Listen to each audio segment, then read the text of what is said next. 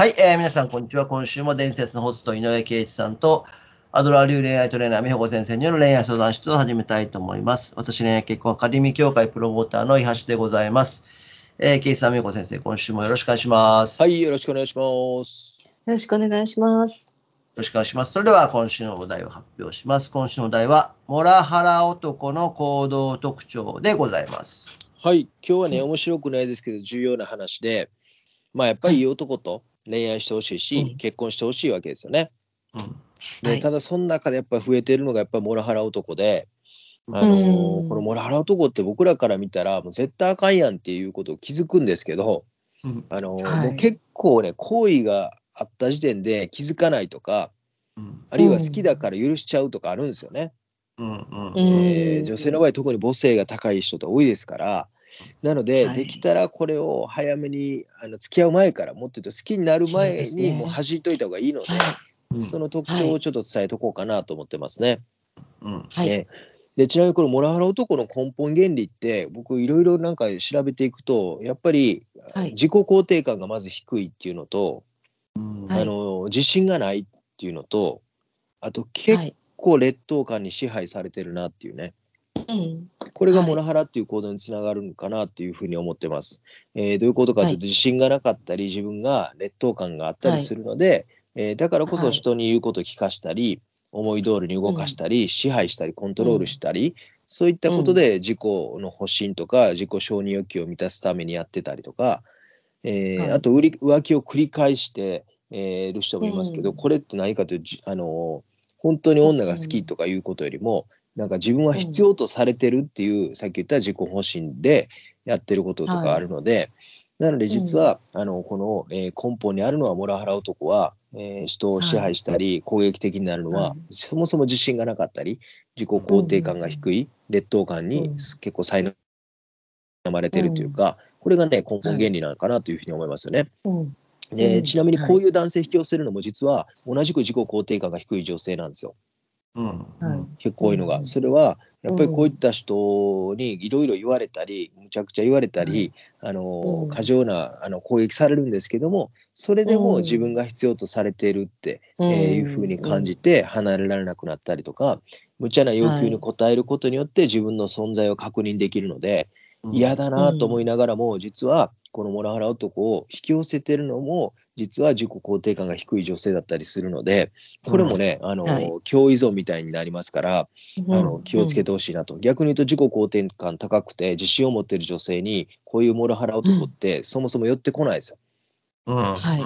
うん。支配できないし、言うことこの人聞かせられないしと、うん。なんで、うん。あのー本来であれば自己肯定感を女性が高まっていればこういう男は寄ってこないんですけども、まあ、今日はその話すると長くなるので、まあちょっと気をつけね、気をつけてねっていう特徴だけをちょっと、はいあのお伝えしておこうかなと思います。はいえー一つ目はね、まあこれ当たり前ですけど立場が下の人間にだけ態度が横柄な人ですよね。うん。うん。えーまあ、よく言われますけどショップ店員とか年下とか部下うん。に対してだけめちゃくちゃあの態度があの横柄な人。うん。これは、はいあのどっから来てるかというと自分はもっと評価されるべきだと思ってる、ね、でも、うんそれにふさわしい扱いを受けていないっていう不満が自分よりも立場が弱い人に対する攻撃っていう形で出てしまうモラハラ男が多いんですよね。うん。うん。はい。でこういう人って、あの見たらわかるんですけども意外と、はいあの自分より上の立場の人にはもう卑屈なほど丁寧に接してたりとか、あの目上の人からは可愛がられてなんか人望があるかのように錯覚する時もあるからだからなんか、はうん、実は悪くないんかなと思って好きになることがあるんですよね。うん。うんででもこういう人をですねあの好きになったり付き合ったりすると常に彼の顔色を伺わないといけなくなるしうん。あの、それがうまくいかないとあの女性に矛先が来ますから。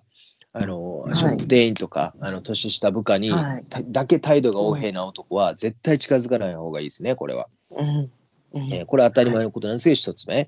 でもう一つもはいこれも当たり前ですけど、他人の悪口や批評が多いっていうやつなんですけどうね。ん。うん。えーっとこれ何かっていうと本来自分が本来、えー結構下の立場だったり自信がない立場なのであの何かしら、はい。じ自分がやっぱ上に立っとかないと不安になるんですよね。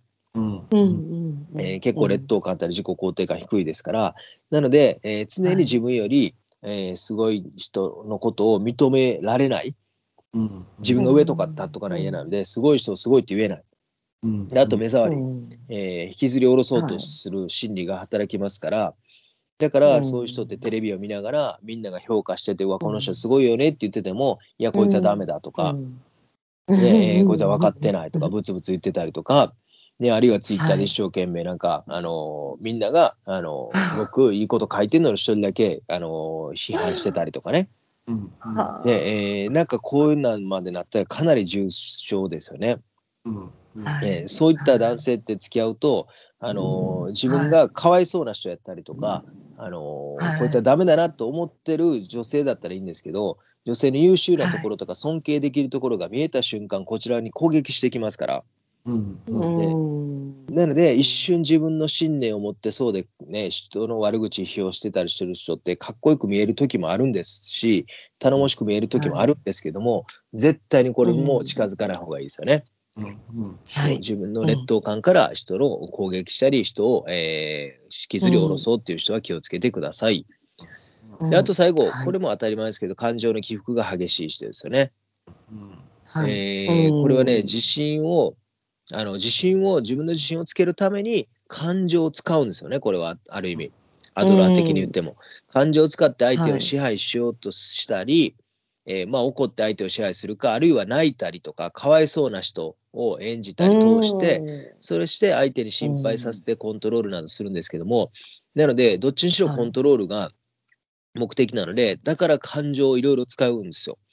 怒ったり泣いたりとか、うん。感情の起伏が激しいんですよね。うんでこういう人っていうのは、うんまあ簡単に言うと精神的には未熟だったりするんですけど、あのーええ。なんか感情を使って相手を支配しようとするので、あのーうん。誰からも認められません。で余計に自信をなくします。で、えーうんさらに自信をつけるために相手を支配しようっていう、ね、そのためにまた感情を、えー使ってっていう負のスパイラルですから、あのこんなの相手にしないよと思うかもしれませんけど、でもねすこれ女性が好きになってしまうと、あのーなんか感情のまま切れた後にすぐに「さっきごめんね」みたいな「ちょっと疲れててイライラしてたんだよね」みたいななんかこうやって謝ってきたりして女性としては安心したり、あこの振り幅にうん。本当はいい人なのにかわいそうな人とか、ね、わた私がいななきゃとかなる場合もありますから、あのーこういう人はなかなかね治りません。あとうん何度も繰り返しますから、あの謝ってきたとしても、とにかく感情の起伏が激しい人にはもう近づかない方がいいし信用しない方がいいですよね。この3つ、うん当たり前なんですけど好きになるはと気をつけていただきたいっていうモラハラ男の行動特徴です。はい。もうおっしゃる通りですね。もうこのこういう方とご縁ができたら、もうもしも結婚するようなことになると一生のことになってしまうのでね。うん。うん。あの横の関係っていうのは気づくっていうことが難しいですから、あの一生彼を勇気づけ続けなきゃならないっていうことになりかねないのでね、うん。うん。ちゃんと見極めていく方がいいなって思いますね。はい。うん。これまあねほとんどの人がこれも該当しないんですけどあ意外とはい。昔そんなことあったなとか、あとこれから出てくる可能性もありますから、なんかねモラハラ男って一瞬かっこよく見えたりとかなんかええなって、うん例えば顔がタイプとかだとこれ許せちゃったり、なるむしろほど。うんわ私がいなきゃってなっちゃう可能性がありますから、うんだから気をつけてほしいということでちょっとお伝えさせてもらいました。なるほど。